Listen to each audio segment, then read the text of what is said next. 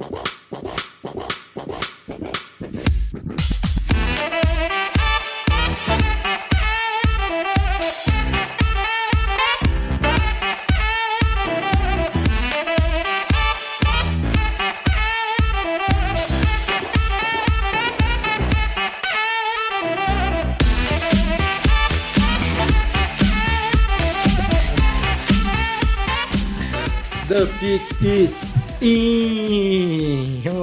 Está começando mais um podcast do On The Clock.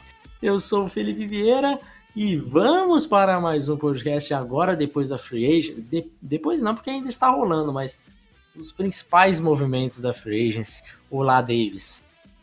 Olá, meus amigos, tudo certo? Free Agency que pro meu time não teve muito muita movimentação, poucas coisas, até porque nós já tínhamos, antes da Free Agency começar, Flaco Elite, né? Então, é, saibam que é uma ironia grande e, e, sigo decepcionado. Viu a entrevista do, do, Ah, cara, eu me recuso a falar sobre esse senhor. Genial, esse senhor... achei muito boa a justificativa dele, falando que o Flaco é, está acostumado a receber snaps under center, né? Que, como a gente sabe, é, é o que precisa para a NFL de hoje, receber snaps under center. E que ele está alcançando o auge da sua carreira. Está no auge de sua carreira, Joe Flacco. É, não, não foi ganhar o Super Bowl, o auge da carreira dele. E, ah, mas o sistema do Scangarello é, é parecido com o do Shanahan, que usa muito under center. Ah, mas isso é uma coisa muito complexa de mudar também, né? Então, não vou discutir. Tipo, eu já falei isso num grupo do Broncos hoje à tarde, e o pessoal, ah, mas é que é, ah, tem que muda, porque o tipo de corrida muda. Muda! Muda porque se você tiver um quarterback bom, mude. Jogadores primeiro, esquema depois, entendeu? Joe Flaco é ruim, é fraco, pronto. Muda. Peguem um quarterback bom e façam um sistema ao redor de um quarterback bom. Não peguem um quarterback ruim porque você tem um sistema. É essa desculpa, mas eu não vou mais discutir John Elway. Não tenho mais Depois dessa leve pistolada, é, vou falar. Temos reviews, Davis. Temos reviews. Leia essa review. Portanto, review. Sirene de review. Excelente, excelente sonoplastia desse podcast. Thiago Pacheco mandou aqui 5 estrelinhas, mas falou que é nota 10. Se é 5 Ô, estrelas, é nota 10. Tem informação, conteúdo e muito bom humor. Super indico a todos os fãs da bola laranja. Conhecem muito do joguinho e são referências em scouting e prospectos. Quer saber se o jogador que seu time draftou vai dar liga? Escuta os caras e pega o guia do draft. Meio caminho andado. Abraço, abraço, Thiago. Muito obrigado pela Pô, sua valeu. cara. Show de bola. Davis, e temos comentários também, né? Temos, temos comentários. Temos comentários, é, bastante por sinais, então vamos lá. É, o Schneider, boa tarde galera, teria uma pergunta. Bom, geralmente na hora de fazer scout, cada um tem aquele ladinho pessoal que pesa mais para uma certa habilidade. Ficando de olho em certas coisas bem específicas, tipo qual o desempenho de um wide receiver depois de tomar um puta big hit, ou dropar uma bola, se acaba tendo cabeça fraca, ou mesmo QB após interceptação, etc. Queria saber se existe alguma coisa assim específica em vocês, além do Davis já ter trabalhado como head coach no, no FABR, e aqui tem muito jogador com emocional meio abalado. Se isso pesa no scout com jogador de nível NFL. Aí ele botou um hashtag textão. Então, na minha parte, eu enquadro isso muito de dentro de processamento mental, porque processamento mental também enquadra o mental toughness, né? É, a dureza mental, a capacidade de sair de situações adversas. Com certeza, isso é mais palpável de você ver num quarterback.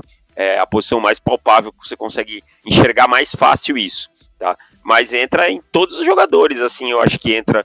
Eu, e eu enquadro isso geralmente dentro do processamento mental. É, acho que não. Acho que não tem nada para acrescentar, mas isso altera, né? Obviamente que altera, mas dentro desse dessa trait aí, você comprou o guia do ano passado, vai saber que tem a gente da nota também é, em referente a isso. E é uma, é uma coisa um pouco esse de o cara vai abalar depois de um drop a, a, a cabeça dele, ou um CB depois de ter sido queimado. É uma coisa um, um pouco difícil da gente pegar vendo o, o jogo, né, no vídeo. Mas é uma coisa que a gente tenta. Por exemplo, um dos que a gente errou no ano passado foi o Dante Jackson. A gente não deu nota suficiente para ele nisso. Cara que tinha tem a mentalidade é, muito, muito boa. E a gente não conseguiu pegar isso no, no vídeo. É, é um pouco mais complicado, né, essa situação. Mas é a nossa avaliação. Exatamente. E é uma coisa sempre. E eu prezo muito o quarterback, é a parte mental do jogo, principalmente, então não, não deixo jamais escapar. É, João Marcelo Talhofer, essa lenda viva. Davis, um absurdo a Riz escolher o Alan sobre o Rodrigo para o paredão, inadmissível. Também achei uma grande burrada, mas graças a Deus, semana conseguimos eliminar Tereza, então a casa tende a ficar muito menos chorosa. Concorda comigo, Felipe? Certamente. Apesar que da, das, do quadro, paredão quadro que tinha ali, três podiam ir embora que não faria diferença nenhuma. Né? Exatamente.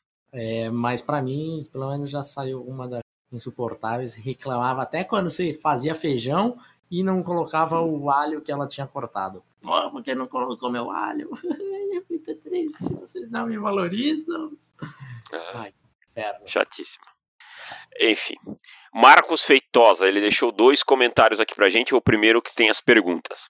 Primeiro, Felipe, não sou o maior fã do Devin Fantes, mas acredito que ele preenche uma grande need do Colts. O receiver alto, forte e atlético. Também não acho que 10 milhões por ano seja algo fora da realidade, visto os valores gastos nessa free agency. Se fosse 7, 8 milhões seria melhor, mas ok.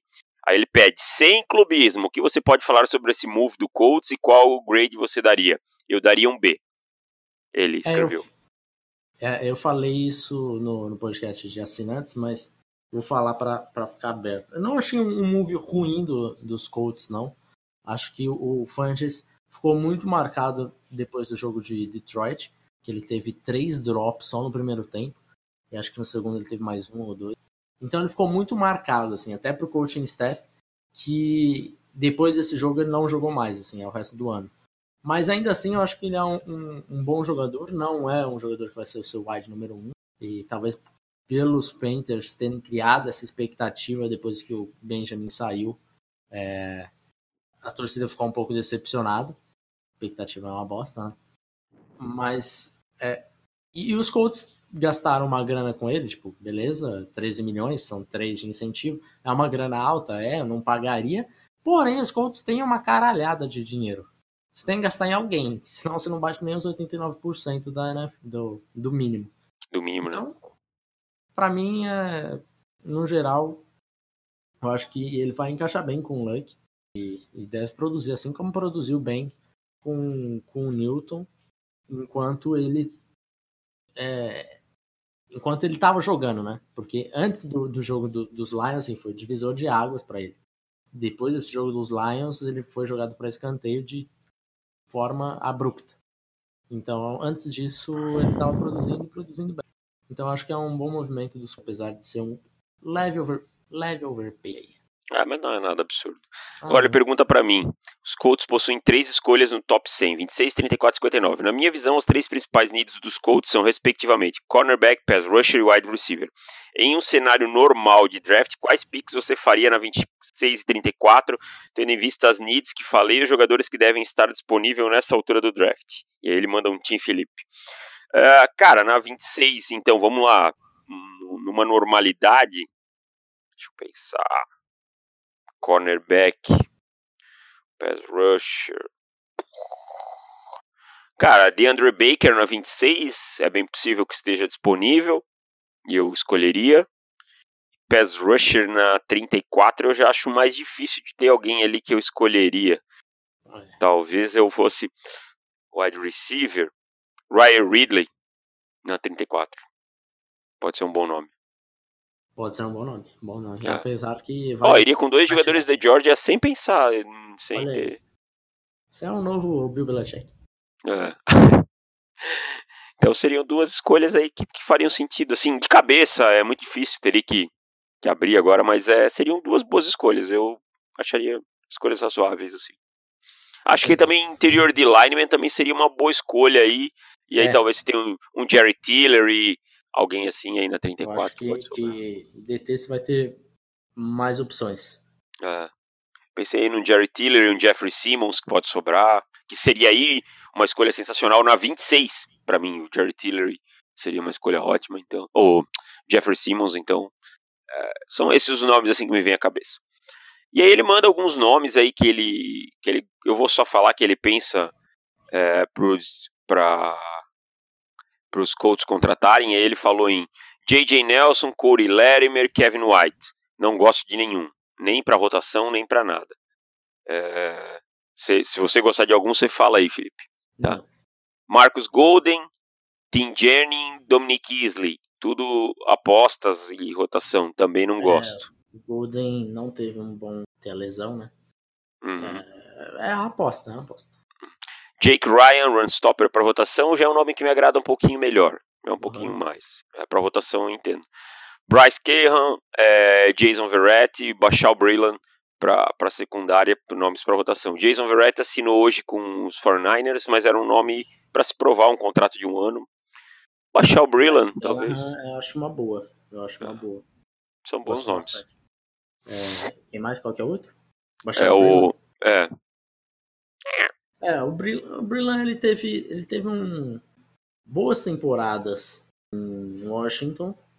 Confesso que não sei muito bem como que foi a, a última mas pelo que eu li, então aí não é a minha opinião, é o que os outros falaram, ele foi bem também.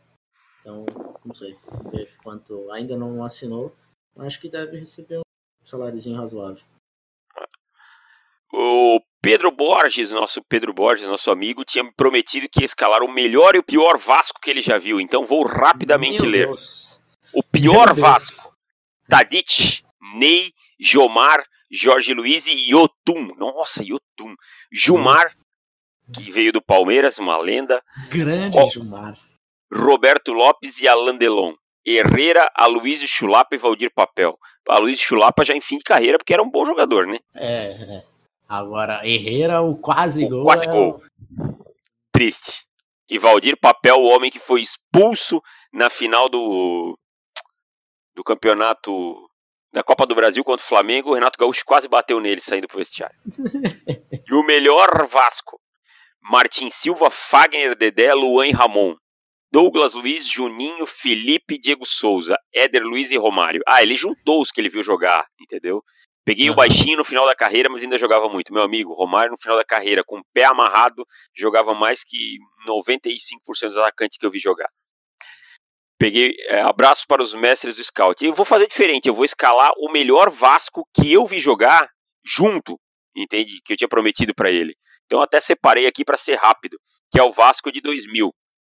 Elton, Klebson, e aí quando Klebson falecido, Klebson, Paulo Miranda jogava na lateral direita, Odivan Júnior Baiano e Gilberto.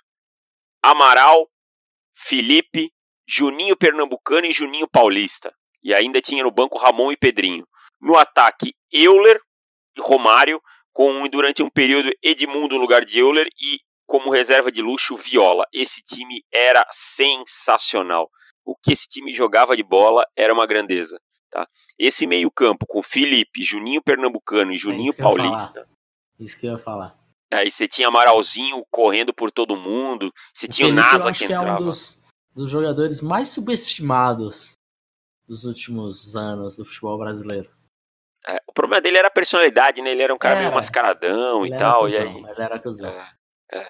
Ele era conhecido como Felipe Tiazinha, né? De tão mascarado que ele era. E... Outro jogador, para mim, muito subestimado é o Euler, cara. O Euler era muito bom jogador, cara. Muito bom jogador. É que o Euler jogou numa fase em que tinha muitos atacantes bons. E aí, como o Euler era muito veloz, eu não sei se criaram essa pecha de que ele era só veloz. Não, ele não era só veloz. Ele tinha habilidade, ele finalizava bem, ele era um bom atacante. E aí o baixo era sensacional, né? Não tinha o que falar. Então, Pedrão, temos, tá aí, tá aí o Vascão. Temos mais dois. Dois? Diga, é. diga. Lucas Amaral. E aí, grandes, Davis e Felipe, vocês estão gostando da movimentação da free agency dos seus times? Curioso para saber a opinião em relação ao meu time Panthers e mais um questionamento agora somente para o Davis. Qual a perspectiva para a temporada 2019 do Broncos numa divisão tão complicada e com o Flaco como quarterback? Eu já respondi o que eu acho na minha pistolada anterior, tá? Então não vou repetir. Eu gostei do move, do move pelo Karim Nelson e pelo Jackson. Uh, Karim Jackson, desculpa. Karim Jackson e pelo Rowan James mas eu, Rawan James, mas eu achei os dois caros. Eu gosto dos jogadores, mas achei um pouquinho de overpay. Nada absurdo, mas um pouquinho de overpay. De resto, não tenho mais muito a falar do Broncos, que eu já tô muito estressado. Fale sobre os Panthers. O meu só teve o match Paredes, né? Que foi contratação. E pra Justo mim, do Broncos. Justo do Broncos. E pra mim foi excelente, excelente, porque se você buscar os meus tweets é, de fevereiro, tava aqui falando que pra mim, se pegasse o match Paredes na, na Free já tava bom a Free. Então, pra mim, excelente.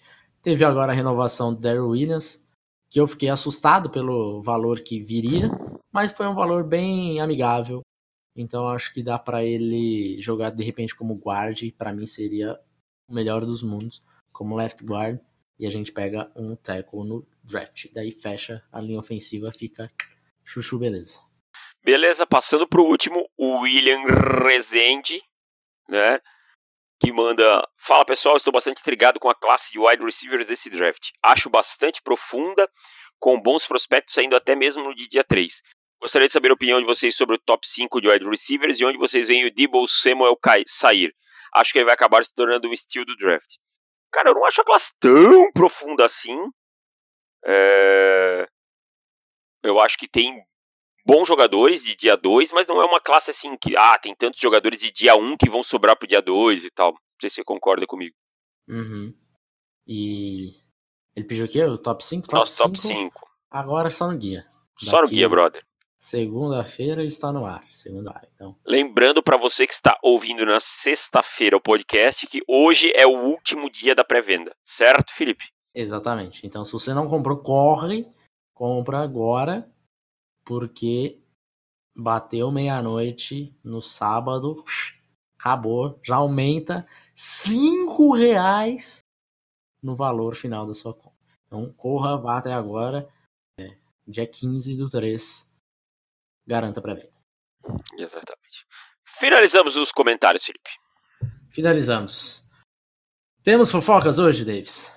Fofocas, fofocas, fofocas, não, cara. Não, tá Essa semana eu tive muito, muito trabalho aí, não, não deu pra ficar então, lendo vamos, fofoca e tal. Vamos falar rapidamente. Tô até brabo com meu, tô até brabo com meu chefe, eu queria, pô, falei pra ele, pô, não consigo acessar mais aí o, um, um fofocalizando, nada, não consigo ver nada, tenho que ficar trabalhando. Pô, isso aí não, não tá certo, mas tudo Bloqueou fofocalizando, Davis? Não, não bloqueou, mas eu tenho muita coisa pra fazer, aí não dá, ah, não dá tem tempo. que trabalhar, né? É, é pô, isso, é, posso... isso não é válido, isso não é justo. Pô, seu Jaime, alivia aí, meu. Então fica aqui o pedido, seu Jaime. Seu Jaime. Deixa uma horinha aí pra ele montar a pauta da, das fofocas. Exato. Mas, já que a gente não vai falar de fofoca, me fala quem será o líder de hoje do Big Brother. Hoje tem alguém que tá fora da prova, não, né? Tem um veto, não sei quem que a Paula vai vetar, provavelmente o Rodrigo, porque ela tem o Rodrigo, um né? Que ela... Rodrigo. É, mas isso eu gostei. Que agora pegou pelo menos um lado pessoal na coisa.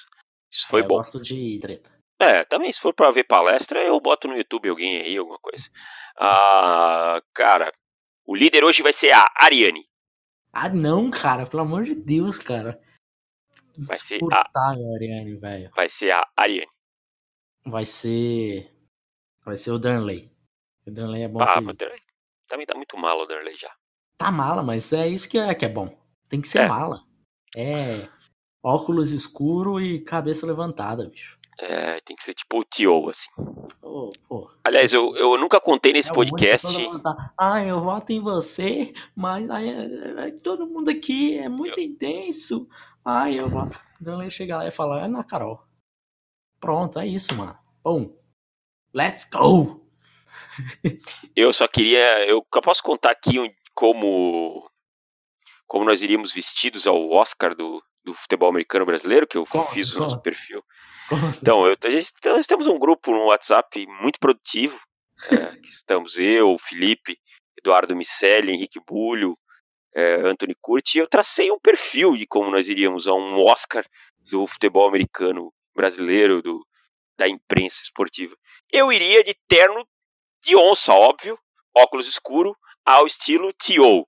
Né? Eu iria o estilo T.O. Henrique Bulho iria com Olha, uma. Deixa, deixa, eu falar uma coisa.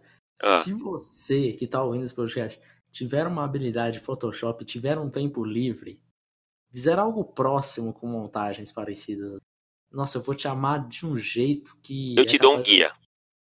Porra, Boa, Davis. Boa, Davis. Vamos lá. Vamos lá, então termina.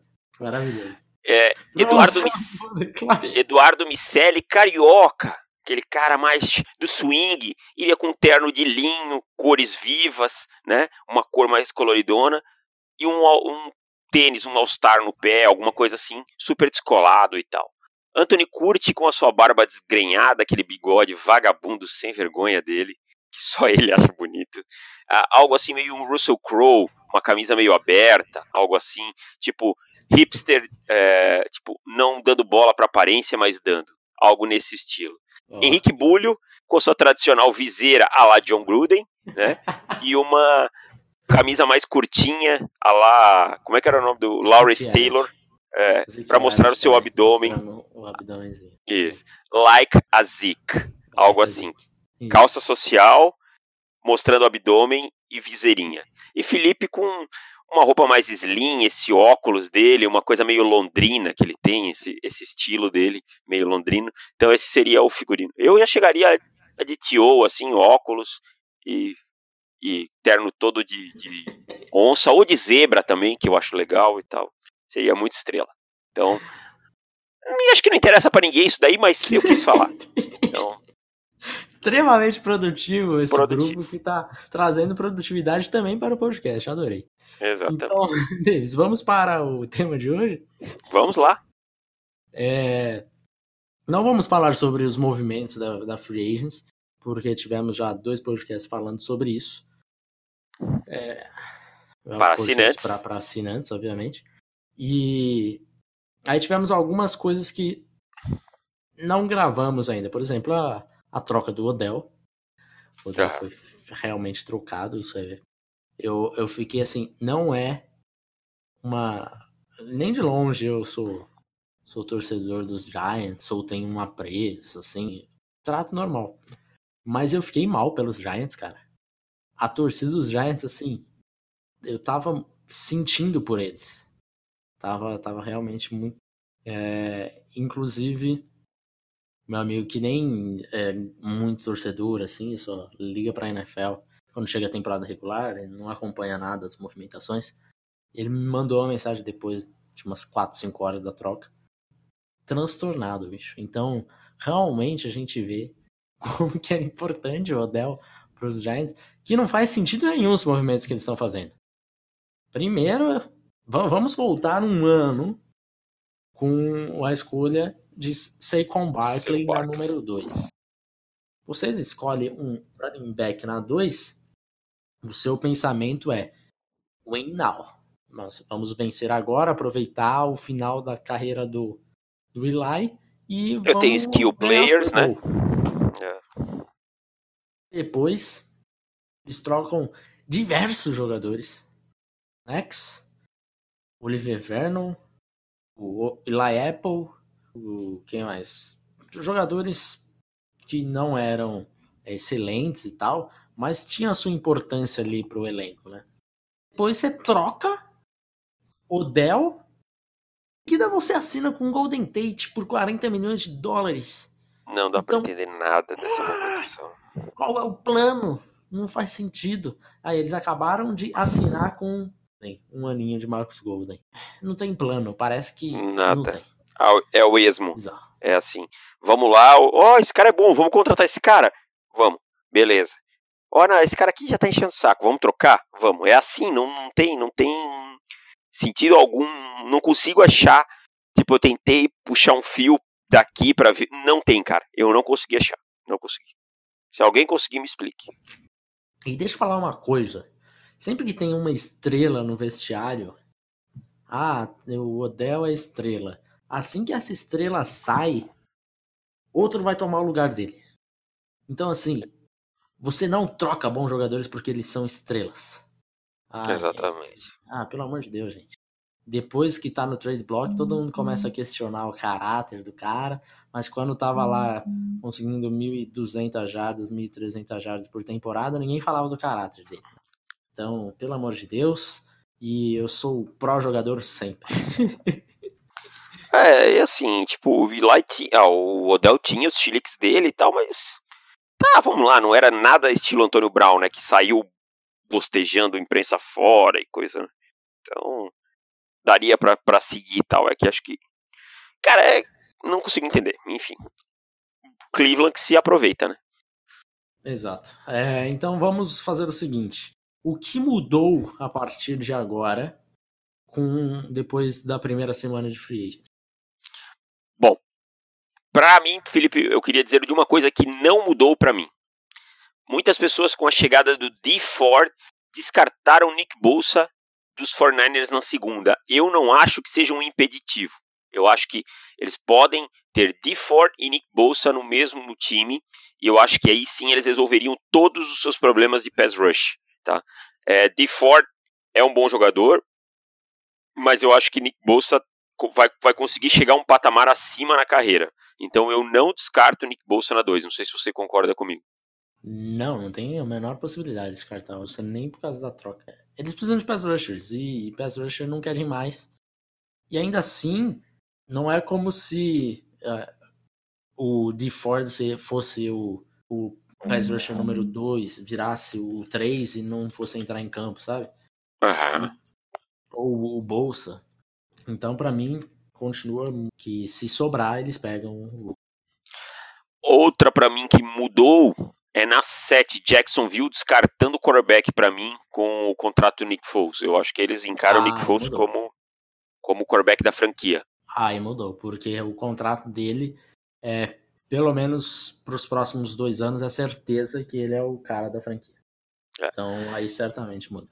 É, e eu não vejo eles pegando alguém para ficar no banco e tal na SEC.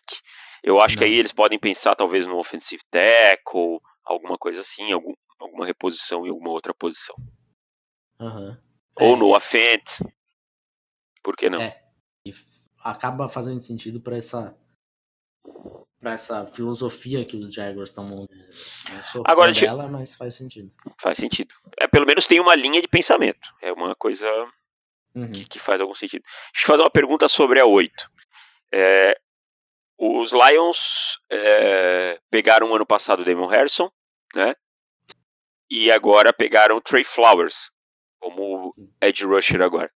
Você uhum. vê Ed Oliver como uma possibilidade na 8 ou acha que com isso eles descartam Ed Oliver se ele tivesse ali? Eu não quero dizer que eu descartaria, mas eu acho que não seria prioridade. Não? Mesmo não. ele sendo um jogador tão alto no, no board geral? Então, a questão é, ele é alto no board geral? Sim, de, não sabemos como é a bird do, dos Lions, é isso que você quer dizer? É, não. Tô falando de uma forma geral na NFL. Sim, na NFL como na um NFL, todo. Para nós é, é, claro, já tá claro para quem sim, nos conhece que é. Sim. Então eu não sei se para NFL eles tratam tanto é, tão alto quanto a gente. Certamente alguns times tratarão, mas não dá para saber qual time será, entendeu? E eu acho que de uma forma geral eles têm uma boa dupla uma boa linha defensiva agora.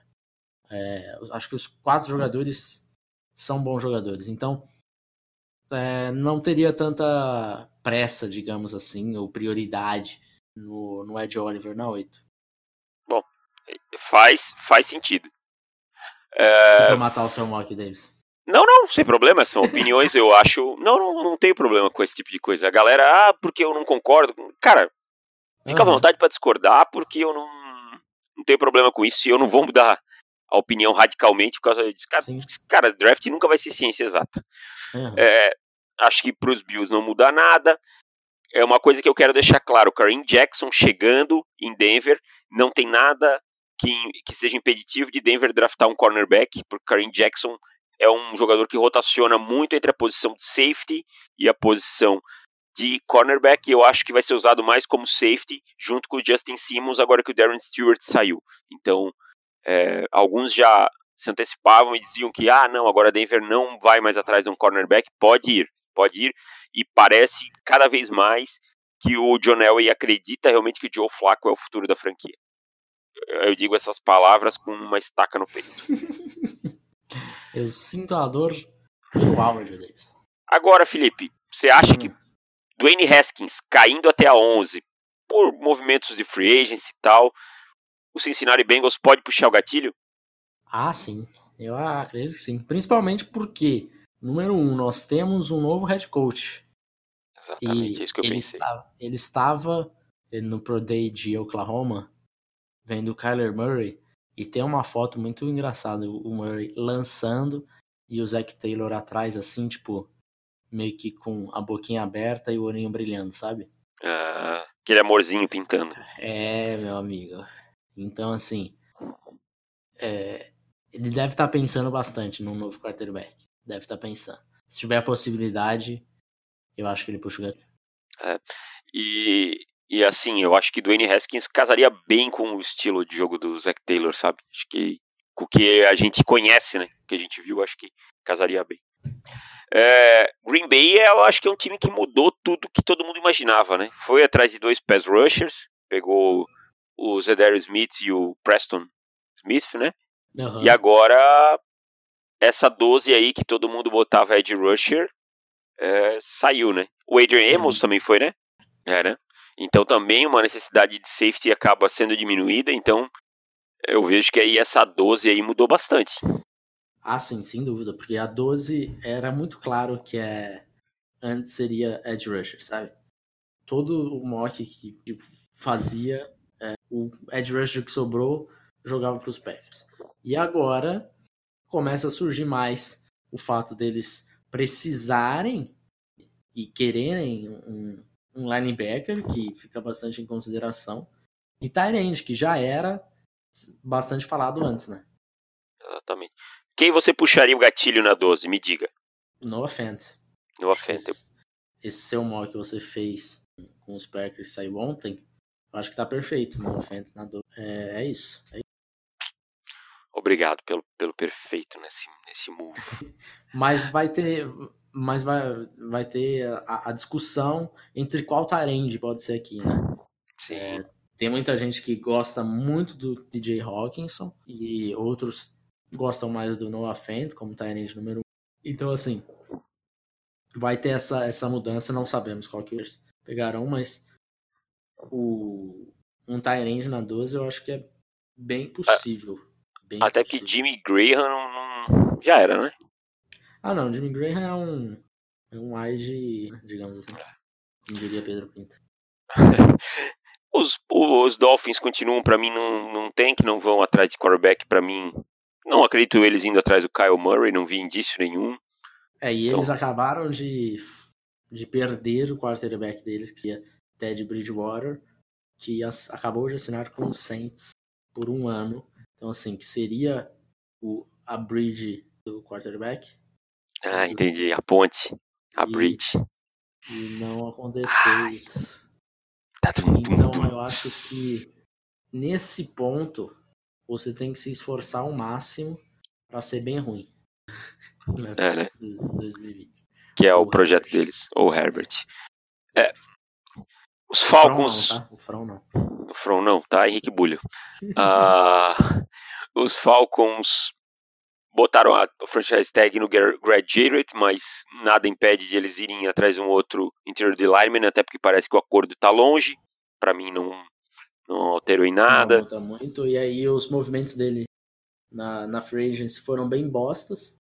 Né? Nada que vai mudar para ele. Tudo que eles contrataram, tudo poderia ser melhorado com uma escolha de draft. Então, é, fica tudo aberto, não mudou nada para os Falcons. Os Redskins parece que vão com Case Keenum, caso o Alex Smith realmente não tenha condição de voltar. E aí eu acho que abre a possibilidade para eles pegarem um jogador de linha ofensiva, um wide receiver, alguma outra coisa que eles queiram. Entendeu? Um edge rusher. Então, acho que é um movimento que muda bastante essa, essa ida do Keenum.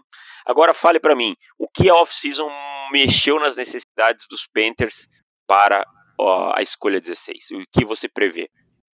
Olha, eu é, consideraria muito forte o Garrett Bradbury na 16. Porém, agora com a assinatura do Matt Paredes, eu acho que, obviamente, não há né, tanto essa possibilidade. Mas, no geral, não deve ter mudado muita coisa, né? Porque colocava bastante offensive tackle e edge rusher, não, não mudou. Teve alguém cortado hoje, não teve?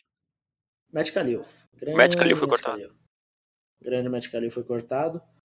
E daí. Mas também não vai mudar nada, porque eu já imaginava Panthers fazendo esse movimento depois do draft. Que daí eles talvez é, escolheriam algum tackle usariam esse para ser titular, né? No draft e aí corta o Kalil. Só que como o Kalil tinha um bônus que ele recebeu um milhão amanhã, se ele tivesse no time, já cortaram agora. Então, assim, vai pro draft precisando com bastante urgência de pegar um offensive tackle. Porque o Daryl Williams que renovou, a galera fala de jogar ele pro right tackle, tirar o Taylor Moton, que é muito bom right tackle, para left tackle, e aí que ele é apenas um sólido left tackle. Daí eu acho que você está atrapalhando em duas posições, tanto no right tackle como no left. Para mim, você deixa o Taylor Moton onde que ele é muito bom, que é o right tackle, o Daryl Williams, que se move como se fosse um elefante, fica no meio da, da linha ofensiva, como guarda, que a gente precisa também. É um cara muito forte, mas é lento, e então para o left tackle seria um, um tiro no pé gigantesco. E, e daí se você pega realmente um offensive tackle para ser o left tackle titular é, via draft. Boas moves. Outro time que eu acho que mexeu um pouquinho foi a renovação do Jason Peters por mais um ano com o Philadelphia Eagles. Eu não sei se você concorda comigo. Diminuiu um pouco a, a, a need urgente por, por offensive tackle, né? Talvez se eles chegarem no ponto em que eles querem e não tenha ninguém que valha, eu acho que eles podem ir atrás de safety, podem ir atrás de interior de lineman e qualquer outra coisa. É, isso daí é bom porque eles não vão precisar ir para o mercado com fome, né? É. Esse Chegando, é por exemplo, na 25, ah, já saiu lá, sei lá, Ford, Taylor, é, Williams, Williams, Reisner. Reisner, o Cajuste. Cajuste, todo mundo. Ah, não vou dar um reach aqui pelo. É, talvez o dealer, mas aí eu já acho o dealer seria um pouquinho reach para mim. Né? Então, mas... dá para pensar em outra posição, né? É, que assim, o dealer a gente tá pensando com, com a nossa mentalidade, né? Claro, a gente, a gente não sabe, é claro. É, mas o que falam, assim, rumores background da liga é que o dealer provavelmente será uma escolha bem alta. É até possível que ele nem chegue na 25. E talvez o Cajusti é, esteja na 25, porque é um jogador que tem um, um hype bem menor do que o que a é. gente tem dele, né? Exato. Então, é, acho, acho que é, é, possível. Agora, deixa eu te perguntar: Oakland Raiders com o Antonio Brown matou a necessidade de wide receiver? Ou você acha que ainda pode vir um na primeira rodada? Olha, eu acho que na primeira rodada deu uma tranquilizada, porque além do. Se tivesse só o Antonio Brown, acho que não teria matado. Mas eles foram atrás do Terrell Williams, né? Ah, o Terrell Williams, que era dos Chargers, né?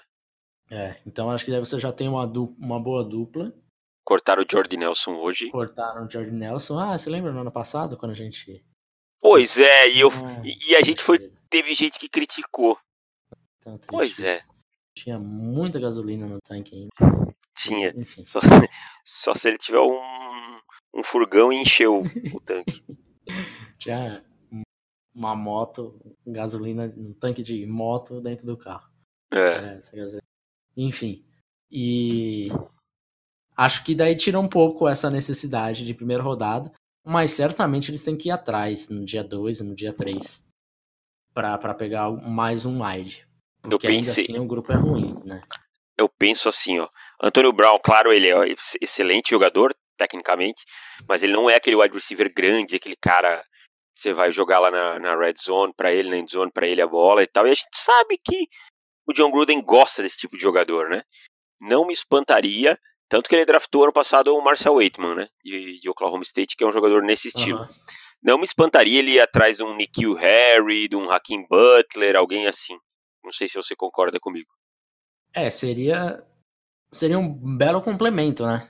Uhum. Um complemento. Então, assim, se chegar na 27, por exemplo, e, e o Nikhil Harris tá na board, eu acho que você aproveita, entendeu? Eu também puxaria. Eu puxaria o ah. gatilho se eu fosse o Oakland Raiders. Ah, aproveita. Mas assim, eles não não vão pro mercado com fome. É isso que eu. Lembrando que o Oakland Raiders tem três escolhas de primeira rodada.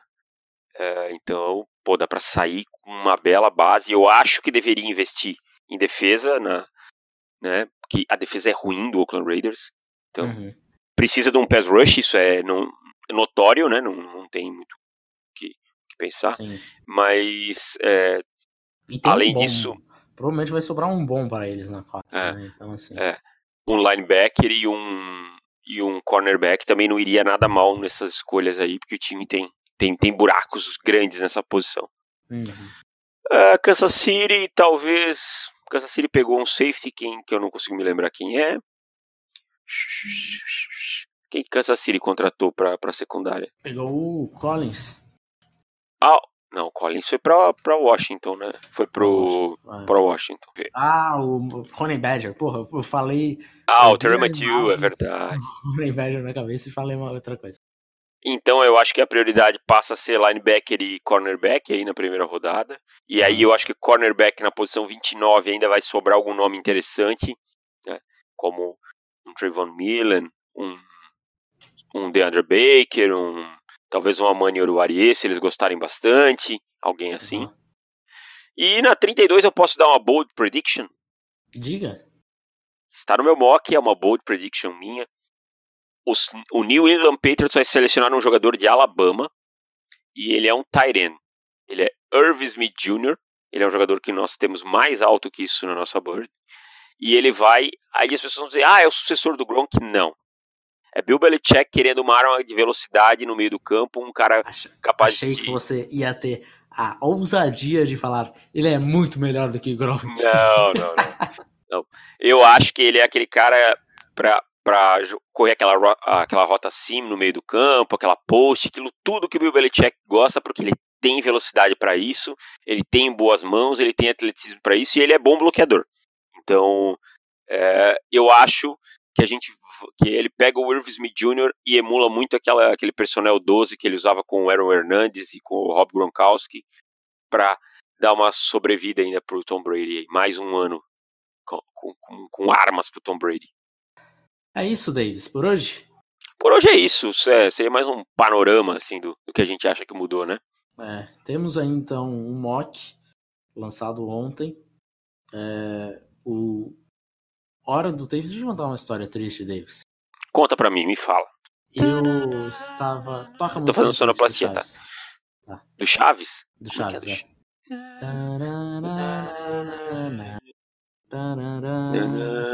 Ah, agora lembrei. Hoje eu estava terminando de editar o- videocast do Brian Burns. Aí no momento em que eu salvei, porque já tinha editado todo o áudio e tudo mais, eu salvei, só precisava cortar uma parte do vídeo ali para ficar mais dinâmico e tal. No momento que eu salvei, o programa parou, travou, ficou travado. Aí eu fiquei paciência, né? Paciência que tudo volta ao normal. Aí eu fiquei olhando aquela tela ali, rodando desesperadamente. E daí eu comecei a ficar triste. Eu falei, não, vai dar tudo certo. Aí mini- consegui dar um minimizar e continuei fazendo o que eu precisava fazer do guia e tal. Aí passou uns 40 minutos, eu voltei lá e ainda tava rodando. Eu falei, é, acho que agora não vai ter mais jeito, né? Fechei o programa, né? Com a esperança de quando eu abrisse de novo, falasse: Ó, o programa, você quer restaurar o projeto? E daí eu clicar em sim e tudo ficar bem. Aí quando eu abri, não apareceu. E aí eu fiquei bem triste, porque eu perdi toda a minha gravação do Brian. E agora estou fazendo em texto. Porque eu estou com uma certa raiva do Camtasia. Você, produtor e desenvolvedor do Camtasia, que está ouvindo este podcast, saiba que eu te detesto nesse momento. Obrigado, era só isso. Então amanhã sai o A Hora do Tape em texto do Brian Burns, é, já que no vídeo ele acabou me. É, agora com o seu ódio destilado, podemos dar tchau para os nossos amigos e dizer que na segunda, quando voltarmos, na terça, né? O guia do draft já estará lançado e você que comprou já poderá desfrutar, nos criticar e nos elogiar. Exatamente. Na segunda-feira, próximo do meio-dia, deve ser lançado. Certo? Então, segunda-feira, dia 18, com 14 dias de antecedência em comparação ao ano passado, Davis. Pô, que da hora, né? Nós estaremos lançando o guia. Certo? Então Certo. se preparem, semana que vem já estamos de volta falando sobre as grandes coisas que há no nosso mock. É lógico que a gente não vai poder falar todos, porque há pessoas que não compraram o guia. Você que está ouvindo aí que não comprou, é para você ficar com vergonha mesmo neste momento. Vai lá e compre. Mas falaremos um pouco sobre a nossa borja e coisas que nós temos que a mídia geral não tem. Porque tem algumas. Exatamente. Tem algumas. Tem algumas. Um abraço, pessoal, e até terça-feira. Valeu!